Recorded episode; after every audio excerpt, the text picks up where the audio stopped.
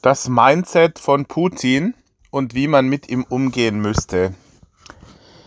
Ja, ich versuche immer anhand von Lebenserfahrung, anhand von Beispielen, die ich in anderen Bereichen im Leben gesammelt habe, die Situation zu vergleichen und zu analysieren.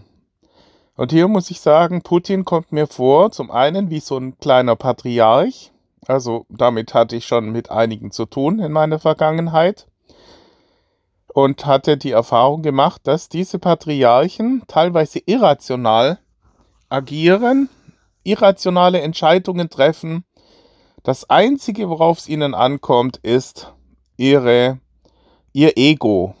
Ihr Ego ist überwichtig, überlagert alles andere. Ja, da habe ich in anderen Podcasts schon mehrere Beispiele genannt.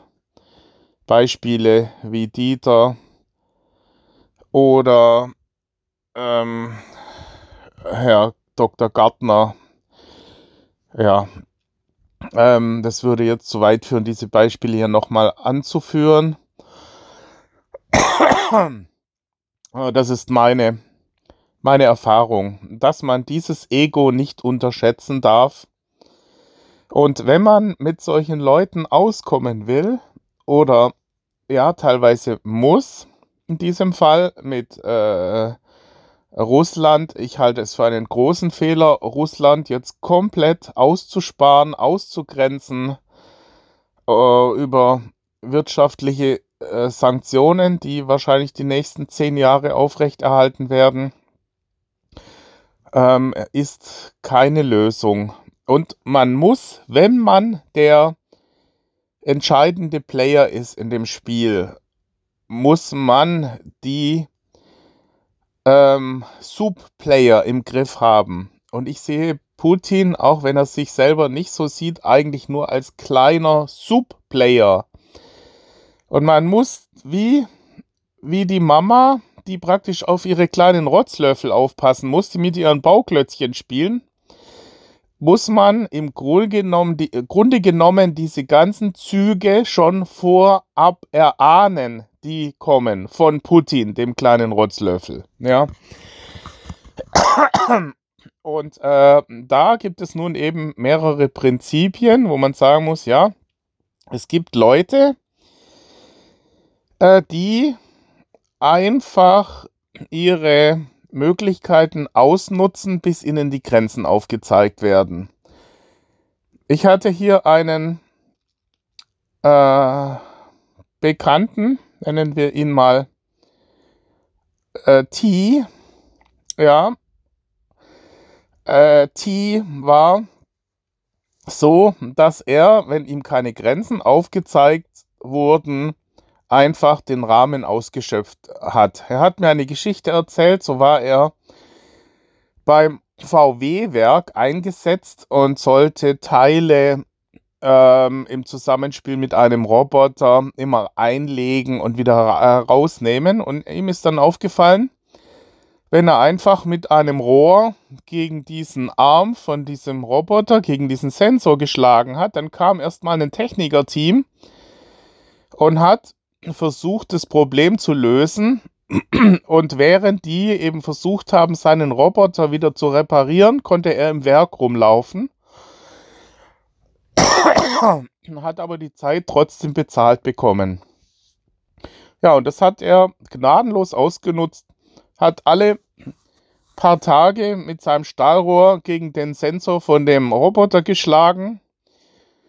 Dann kam wieder ein Technikerteam und hat sich gewundert, wieso der jedes Mal immer wieder ausfällt. Und er wusste genau, in ein paar Wochen ist sein Ferienjob sowieso vorbei. Und äh, das kann er jedes Mal machen, um sich dann einen, einen, halben Tag freinehmen zu können, um im Werk rumzulaufen. Also äh, so nach dem Motto, also die äh, landläufig sagt man doch, hat es macht man doch nicht, ja. Oder hat er erzählt, er hat mal an einem Flohmarkt ähm, in eine Schachtel von einem PC irgendeinen kaputten Rechner reingesteckt und hat es verkauft auf dem Flohmarkt und hat gemeint, ja, das funktioniert alles einwandfrei äh, und, und äh, da ist dann der Rechner drin. In Wirklichkeit war ein ganz anderer Rechner drin und der ähm, Käufer hat ihm blind vertraut. Dann habe ich auch gedacht, Mensch, das macht man doch nicht sowas. Also da hätte ich ein, ein schlechtes Gewissen, einfach jemand gnadenlos über den Tisch zu ziehen. Oder was mir schon passiert ist, wo ich mich auch richtig aufgeregt hatte, wo ich einen Braunwecker, den es äh, damals nicht mehr gab im Handel, ähm, äh, Braun hatte damals äh, sehr schönes Design und äh, den habe ich gekauft und der kam kaputt an. Also wurde schon kaputt verkauft.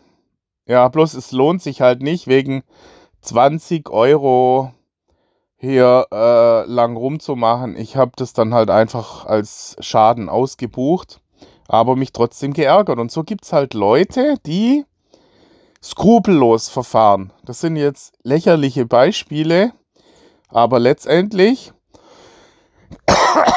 die einfach äh, Dinge machen, die sie können, weil, weil sie wissen, es wird, kann nicht verfolgt werden. Oder eine zeitnahe Verfolgung ist nicht möglich und sie können es erstmal probieren. Es ist aber auf der anderen Seite auch nicht immer sinnvoll, solche Sachen, solches Fehlverhalten bis zum geht nicht mehr zu verfolgen. Beispiel. Ähm, die Deutschen haben in ihren besetzten Gebieten drakonische Strafen ausgeführt, wenn nicht so verfahren wurde, wie sie es gerne hätten. Also, wenn hier Partisaneneinsätze waren, dann wurden die äh, Leute angenommen, es wurde ein Heidrich erschossen. Ja, dann wurden in Tschechien, der war dort Statthalter in, in Prag, glaube ich. Ja, nachdem der dann erschossen war, hat man danach 1000 Tschechen an die Wand gestellt. Und äh, ja, also das äh, man muss dann tatsächlich irgendwann mal auch äh, überlegen, oh, ähm, natürlich haben die das Ziel erreicht, aber irgendwo ähm, ist dann die Frage, äh, ob man wirklich dann alles platt macht. So wie jetzt äh, Putin sagt, okay, wenn ihr nicht äh, aufgebt, dann machen wir die ganze U Ukraine, äh, machen wir dann platt.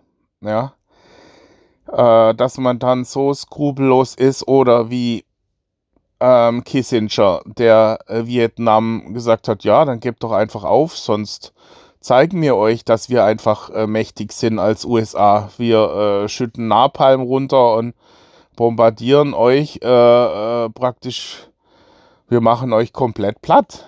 Gebt einfach auf.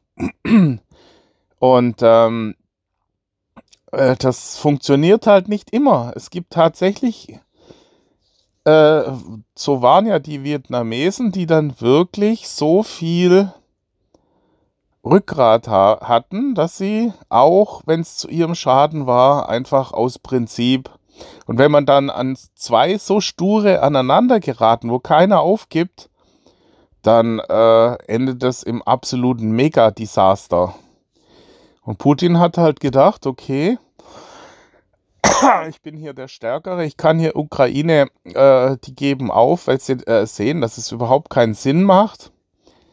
Und äh, da drücke ich einfach meine, meine Ziele durch. Und ja, das kann funktionieren, muss aber nicht. Und ähm, auch diese ganzen, äh, wie nennt man es, arabischer Frühling, wo jetzt äh, es geklappt hat bei ähm, Libyen und bei Ägypten und bei äh, ähm, ja, Syrien hat auch äh, versucht, die haben auch versucht, ihre, ihre Herrscher jeweils zu äh, äh, stürzen. Saddam Hussein wurde gestürzt, äh, also alle Autokraten im Nahen Osten und in Afrika wurden alle letztendlich gestürzt.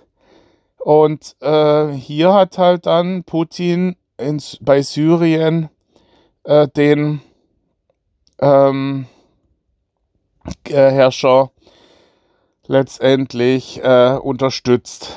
Und dann muss man halt sagen, ja, die ganze Aktion hätten sie sich dann auch sparen können. Und wenn man dann natürlich äh, die Amerika dann immer so signalisiert, ja, vielleicht kommen wir ja zu Hilfe, äh, ist dann auch nicht immer förderlich, äh, immer solche Bereiche, ähm, die eigentlich weitestgehend ihr, ihre Staaten im Griff haben, die dann da Unruhe reinzubringen. ja, so war es mit Iran, Irak, äh, Libyen, ähm, Syrien. Man hätte ja sagen können, man lässt die und, und so könnte man weitermachen bei Nordkorea. Ist ja auch äh, Unrecht, was hier geschieht. Und ähm,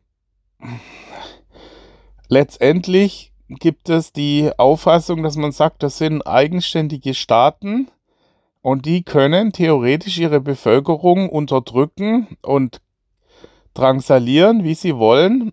Man hat im Grunde genommen keine Möglichkeit, hier dem einen Aufstand zu unterstützen.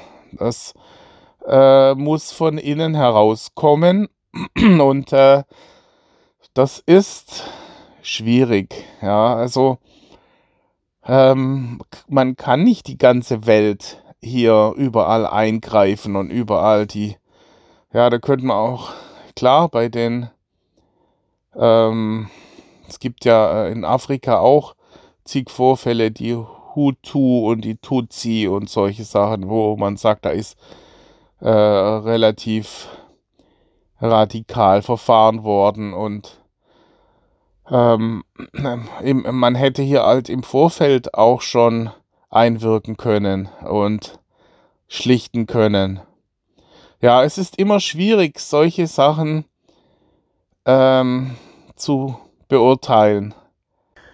Ich meine, bei Saddam Hussein war es ja auch so, dass es hieß, man hat ihm nicht klar aufgezeigt, was die Konsequenzen sind, wenn der in Kuwait einfällt.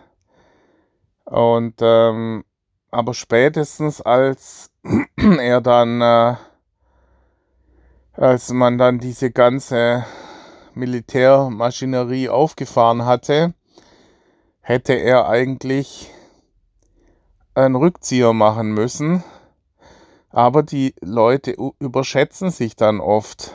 Ja, und so ist es hier auch, dass Putin in der jetzigen Situation, wo er merkt, dass er überall verloren hat, dass die Wirtschaftssanktionen im Grunde genommen alles kaputt machen, was, was, die, was Russland in den letzten 20 Jahren erreicht hat, dass er militärisch auch letztendlich nur verliert und, und sein, äh, ja, äh, also äh, er würde wahrscheinlich, wenn er es nochmal könnte, äh, nicht diese Entscheidung treffen. Also, äh, aber ähm, man müsste eigentlich so schnell wie möglich ihm aufzeigen, dass es das Beste ist, jetzt sofort aufzuhören.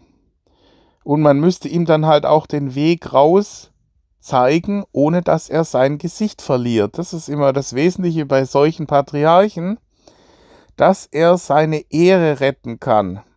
Und man, wenn man ihn halt langfristig beobachtet hat, wie er sich gegeben hat, bei äh, der Olympiade in Sochi, wie er sich gegeben hatte in Deutschland, als die russische Nationalhymne ihm von der Militärkapelle vorgespielt wurde, zusammen äh, mit der äh, Bundeskanzlerin Merkel. Da sieht man, wie ihm fast die Tränen kommen und ähm, daran kann man ablesen, er ist ein absoluter Patriot. Auch, dass er in Sochi, äh, natürlich muss man das jetzt differenzierter betrachten, Sochi ist ja mittlerweile ein, auch ein äh, Fremdenverkehrsziel geworden aber keine einzig, bei keiner Olympiade in den letzten 20 Jahren wurde so viel ausgegeben wie in Sochi. Also betriebswirtschaftlich völlig irrational. Ich glaube, das Fünffache aller anderen Olympiastandorte hat Sochi investiert. Äh, für, für Hallen, die dort überhaupt nicht äh, Sinn machen. Gut, die waren, äh, glaube ich, zu 80 Prozent transportabel, also die wurden zu 80 Prozent diese Hallen abgebaut und woanders verteilt dann in Russland. Trotzdem, äh, das alles nur, um zu zeigen, Russland is great again. Ja. Ähm, und ja, ich, ich sehe halt den Fehler tatsächlich nach wie vor beim Westen und sage, der kleine Putin, den hätte man an der Hand nehmen müssen und ihm aufzeigen müssen, eine Möglichkeit, erstmal aufzeigen müssen, dass es keinen Weg zurück gibt zu alten, alten äh, Großzeiten von Russland. Russland ist eine ganz kleine Nummer. Ja, und dass heutzutage einfach die äh, wirtschaftliche Leistungsfähigkeit relevant ist. Und Russland kann froh sein, dass sie so viele Bodenschätze haben, sonst wären sie, so wie sie misswirtschaften, schon über Jahrzehnte hinweg schon seit bald 100 Jahren Misswirtschaft betreiben, äh, äh, könnten sie kaum ihre Bevölkerung ernähren. Und so, sie fallen jetzt wieder in diese Ebenen zurück. Und wenn sie nicht Öl und Gas hätten, ja, und, und äh, selbst obwohl sie es haben, kann man davon ausgehen, wenn das mit der Kernfusion klappt in circa 20, 30 Jahren, äh, dann braucht man nicht mehr Öl und Gas in diesem Umfang. Dann ist das, äh, die haben keine Diversifikation. Sie haben nur die zwei Sachen, vielleicht noch Nickel, ein paar anderen Bodenschätze, aber aufgrund der großen Landmasse, das ist das einzige, worauf Russland sich stützen kann. Sonst, gut, man muss sagen, äh, sie können gute ähm, also die SU-34 und SU-57 sind schon herausragende Jets, Kampfjets. Ja, das ist ja international, sind, können sie da komischerweise ganz oben mitmischen. Aber äh, sie sind halt abhängig auch ähm, diese Chips und das alles zu bekommen. Ja, also wenn sie da keine Möglichkeit haben, die, es ist heute alles verflochten weltweit. Ja, jetzt wie hier in äh, Porsche zum Beispiel und Mercedes arbeiten momentan kurz, weil sie die Kabelbäume aus der Ukraine nicht dran bekommen. Es ist mittlerweile alles verflochten und, und zusammenhängend. Und wenn man sich da so weit aus der Weltgemeinschaft rauskatapultiert, äh, ist das fatal. Und was ich halt vorher noch sagen wollte, ist mit diesem Bild, was ich äh, auch zeigen wollte, dass man als derjenige, der die Fäden so deutlich im Griff hat, wie jetzt Amerika und der Westen im Vergleich zu Russland. Russland wird ja noch nicht mal mit der Ukraine fertig. Ja, also auch die Militär, das Einzige, worauf äh, Russland noch stolz war, ist, dass sie sagten, ja, wir haben wieder eine, wir sind wieder eine Militärmacht. Ja, das ist wohl wahrscheinlich das Ganze, was investiert wurde, wurde alles, ist in korrupten Kanälen verschwunden. Äh, jetzt hat sich ja ein General letzte Woche ähm, umgebracht, äh, weil nur 10% der Panzer, die eingelagert sind, überhaupt funktionsfähig sind. Ja, da ist wohl auch ziemlich viel schief gelaufen. Also, und wenn das so ist, dann müsste man eigentlich Russland an die Hand nehmen und aus diesem Dilemma wieder rausführen. Ich meine, alle arbeiten jetzt daran und sagen, okay, wir wollen den Putin platt machen. Der muss weg. Und äh, Putin, äh, das ist wie bei ähm, Assad. Äh, diese Herrscher halten sich bis zum letzten Strohhalm an ihrer Position fest. Die sind nicht so einfach wegzubekommen. Und das, das ist halt, was ich meine. Man müsste hier mit ihm zusammen, ja, und sagen, okay, hm, findet man nicht eine Lösung, dass man einfach aus dem Ganzen rauskommt, ohne dass sich das Ganze noch zehn Jahre hinzieht. Aber wie gesagt, man hätte wie ähm, dieser französische Offizier Thierry, ähm, wie hieß er, ja, der gesagt hat, la guerre, c'est la guerre avant la guerre, also sprich, davor, man muss das schon drei Züge im Vorfeld im Griff haben und dann um solchen Leuten einen Weg aufzuzeigen. Und, und er hat ja schon jahrelang gesagt, er ist, es geht so nicht und wir müssen da eine Lösung finden. Da hätte man sagen müssen, ja, also der Zelensky war halt auch relativ frech gegenüber Moskau. Ähm, das ist auch nicht ganz so. Das, was halt hier nach außen kommuniziert wird, man, man kriegt das, diese Tiefe, diese ganzen Zusammenhänge gar nicht so mit. Ja, das im Grunde genommen ist halt doch ein bisschen was Wahres dran, dass hier viele Russen im Donbass sind, dass die Krim hauptsächlich russisch ist. Und man sollte jetzt halt hier Kompromisse vorschlagen, dass man sagt, ja, man spaltet von der Ukraine die Krim und Donbass und das alles ab. Das ist russisch. Dann hat äh, Putin wenigstens was erreicht und sagt, ja, okay, und dann lässt du die in Ruhe. Die kommen auch nie in die NATO rein, aber ähm, du lässt es in Zukunft hier irgendwelche Kriege zu führen. Ja, man muss tatsächlich weiß jetzt auch nicht, wie man das, wie man äh, solche Sachen handhabt, dass man Staaten einfach dann ähm, das dann ächtet oder zumindest auch dagegen vorgeht, wenn andere Staaten die Staatsgrenzen nicht ähm, achten. Ich meine, damals Deutschland ist auch in Polen eingefallen, weil die, ähm, die Deutschen, die in Polen waren, wurden von den Polen wohl ziemlich unterdrückt und gegängelt und auch äh, umgebracht. Und äh, da, das weiß man heute nicht mehr so genau.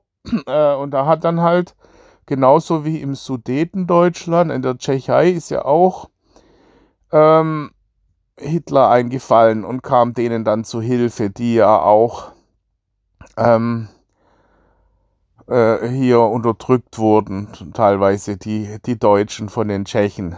Ja, und das ist immer auch so ein bisschen was Wahres dran. Es war nicht nur rein, aber letztendlich war es schon so, dass es denen in Kram gepasst hatte damals, den Nazis. Und so passt es jetzt dem, dem Putin schon in Kram, dass er sagt, ja, also ich will ja sowieso die Krim, dann kann man hier diese ganze östliche Region auch noch gleich übernehmen.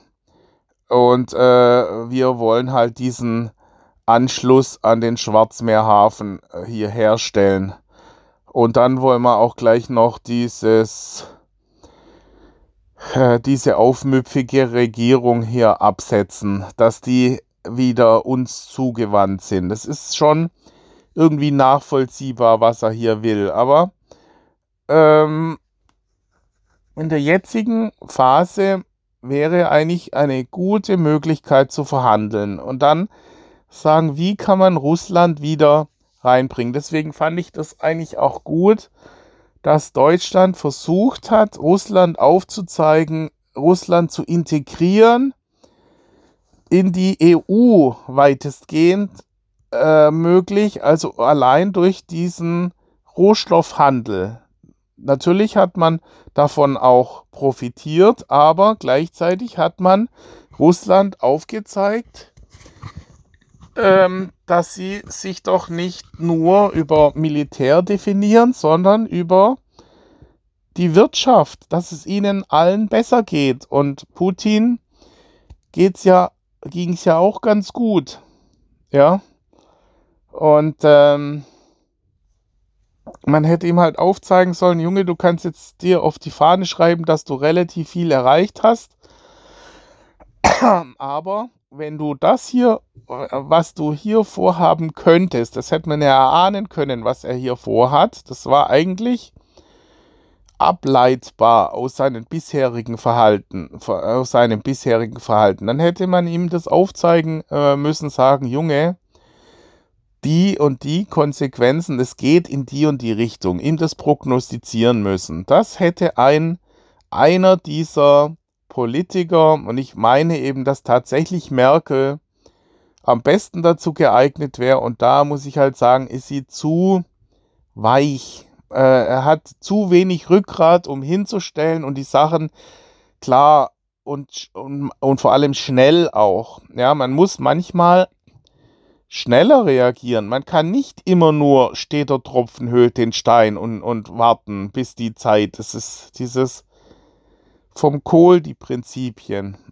Einfach warten, bis das Ganze ist. Es stimmt beides. Es sind immer beide Sachen richtig. Man muss also Dinge auf die Reise schicken, die dann über die Zeit wirken. Und manchmal muss man sehr schnell, äh, sehr dominant sehr deutlich auftreten und sofort aktiv werden, weil es ist schneller als man denkt, äh, äh, entgleiten einem die, die Züge, diese Möglichkeiten. Und was ich noch meinte, ist hier dieses, ähm, äh, die kleinen Player an die Hand nehmen. So zum Beispiel agiert auch Amazon, die relativ tolerant sind, weil sie sagen, ich möchte das Gesamtsystem am Laufen halten. Und wenn dann Kunden hier Sachen zurückschicken, die uns sagen, die sind kaputt, ja, da sind ein paar Betrüger dabei, die vielleicht nachträglich, äh, ja, aber welchen Sinn macht es denn, was zu bestellen und dann nachher wieder zurückzuschicken? Ähm, die, diese Kulanz ist schon vorbildlich und durch, durch dieses sehr kulante Vorgehen halten sie ihr System am Laufen und äh, diese paar Rücksendungen, die, wo sie sagen, es sind ja noch 50% Gewinn drauf, das heißt, der Schaden auf Seiten von ähm, Amazon ist immer nur halb so groß wie der Schaden auf der Seite des Kunden. Das heißt, Amazon kann hier eher kulant sein. Und es sind auch viele Kunden, denen einfach die Rücksendung zu umständlich ist, die dann sagen, komm, ja, äh, lasse ich einfach, auch wenn es mal äh, kaputt hier ankommt. Und und äh, was ja ja, also das ist jetzt auch ein schwieriges Beispiel. Ich wollte halt hier sagen, es ist, man muss oft als derjenige, der die Fäden in der Hand hat, äh, relativ großzügig sein bei den äh, bei den anderen Playern. Ja, und hier hätte man als NATO, Westen, Europa, Amerika gegenüber Putin ähm, ihn mehr an die Hand nehmen müssen, uns aufzeigen können. Also deswegen finde ich, war das schon der richtige Weg, aufzuzeigen, hallo hier, wir machen Nord Stream 2. Ähm, aber man hätte halt diese Probleme, die er hier sah mit der Krim, ihm ähm, lösen müssen.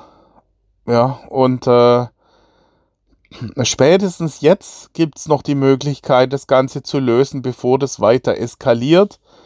Und es macht auch für den Westen keinen Sinn, Russland äh, 30 Jahre in die Vergangenheit zurück zu katapultieren und ganz Russland ins Armenhaus zu stürzen. Also, ja, ich, ich sehe da auch von Seiten des Westens, die diejenigen sind, die hier eigentlich agieren können. Ja, immer der Mächtige muss letztendlich Angebote unterbreiten, sollte. Und äh, es ist hier immer dieses Zweigleisige, dass man sagt, ja, man würde ihm ja dann Möglichkeiten auf, äh, ihm praktisch belohnen, à la Pavlovscher Hund. Man müsste ihm jetzt abstrafen dafür, dass er was Falsches gemacht hat. Ja, so ist es. Wie gesagt, wenn ein Hund zurückkommt, äh, wenn man ihn ruft und er ist vorher weggerannt, dann muss man ihn loben, was ja auch irrational ist. In der Hundedressur habe ich damals ein Buch gelesen über Hundedressur.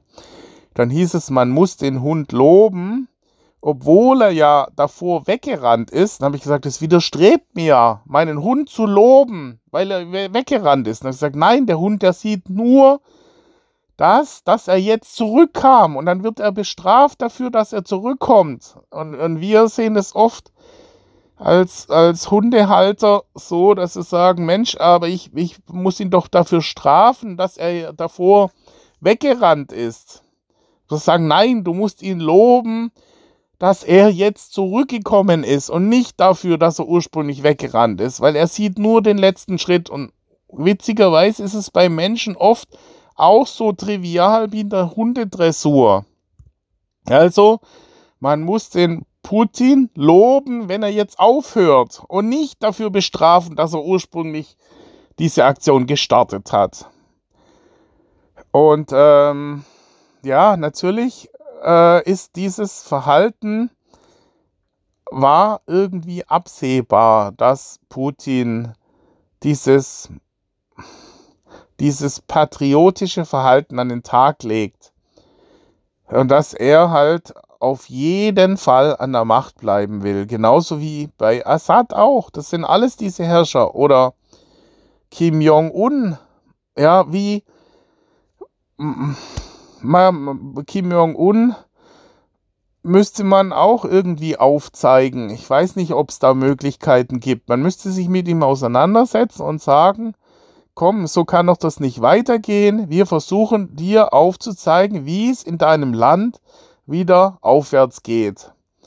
Ja, wir reichen dir die Hand, wir äh, löschen sämtliche äh, Wirtschaftssanktionen, du bekommst auch einen Palast, wirst aber jetzt Privatier und das Ganze wird angebunden an Südkorea, und du bekommst trotzdem deinen Palast auf Lebenszeit mitsamt deiner Schwester, wenn man die, die Kosten für einen potenziellen Krieg sehen würde und die Kosten, wenn man ihn einfach sein ganzes Leben lang durchfüttert, mitsamt seiner Schwester und seinem ganzen Clan und er dann äh, äh praktisch äh, ein, äh, ein Restleben in Sorglosigkeit führen kann und er dann sich auf die Fahne schreiben kann, Mensch, ich habe Nordkorea äh, und Südkorea letztendlich zusammengeführt, weil ich, und dafür bekommst du noch eine schöne Statue und noch eine Urkunde. Und viele müsste man rausfinden, wie solche Leute ticken. Ja, das ist halt, deswegen ist es so wichtig, dieses Profiling zu machen, zu verstehen, wie ticken solche Leute, was geht innerhalb von denen vor Und offensichtlich haben das die Leute sich nicht die Mühe gemacht, sich mit Kim Jong-un, äh, mit, mit äh, Putin ähm, äh, umfassend auseinanderzusetzen, um dann das Problem gemeinsam zu lösen. Und wie gesagt, es ist nie zu spät. Es ist, wenn man zum ersten Mal denkt, man könnte jetzt das machen, dann, dann ist es noch nicht zu spät. Es ist jetzt noch nicht zu spät. Man könnte jetzt den Return-Button drücken und sagen, komm, war eine Scheißaktion, wir reichen dir die Hand, wie kommen wir hier raus? So würde ich das sehen äh, mit Putin und meine Einschätzung zu Putin und der Situation momentan.